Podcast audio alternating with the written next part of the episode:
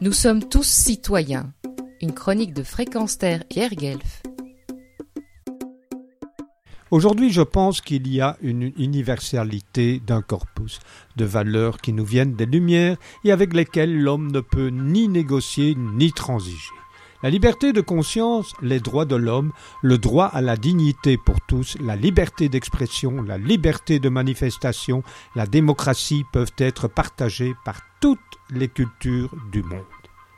Ainsi s'exprime Jean-Michel Guillardet dans son nouvel essai pour un humanisme universel paru chez Dervy, auteur, avocat, ancien grand maître du Grand Orient de France, rencontré à la librairie bruxelloise Abao. Il y a lieu d'expliquer ce qu'est une vision humaniste universelle, parce qu'elle contient des valeurs pouvant être acceptées par tous. Cela participe à un combat mené contre le populisme. Il y a des rappels à faire face à l'obscurantisme, à l'intégrisme, à l'antimaçonnisme, précisa-t-il. À la question de savoir si l'humanisme est une croyance au même titre que la religion, Jean-Michel Quillardet répondit C'est à la fois une croyance et une réalité. Il faut essayer que l'amour règne dans la société. En effet, compte tenu de la renaissance du communautarisme, de ne pas s'ouvrir aux autres, il faut enseigner la laïcité. C'est un principe trop peu connu.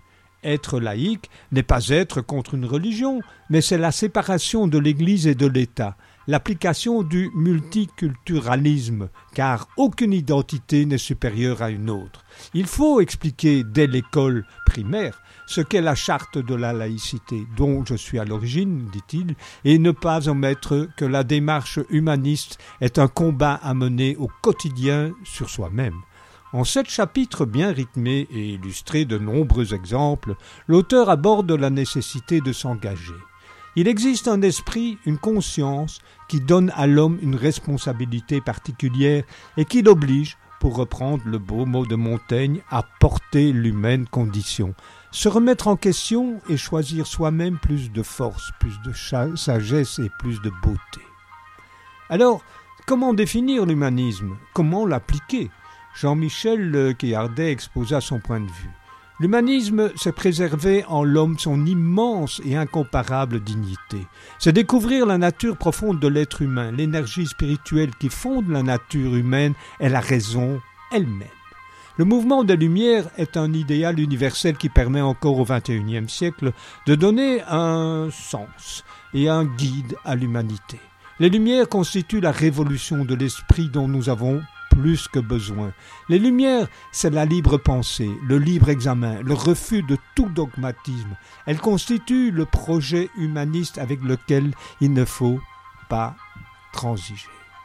L'homme est au cœur de nos interrogations, à partir du moment où nous nous considérons comme des militants de l'humanisme. C'est dans le sens de l'affirmation de la liberté et dans le combat contre tout déterminisme, qu'il soit considéré comme naturel ou comme culturel, que nous devons pousser nos efforts. Une prochaine chronique abordera plus spécifiquement, outre la laïcité, le devoir de mémoire et la justice humaine. Pierre Guelf, retrouvez et podcastez cette chronique sur notre site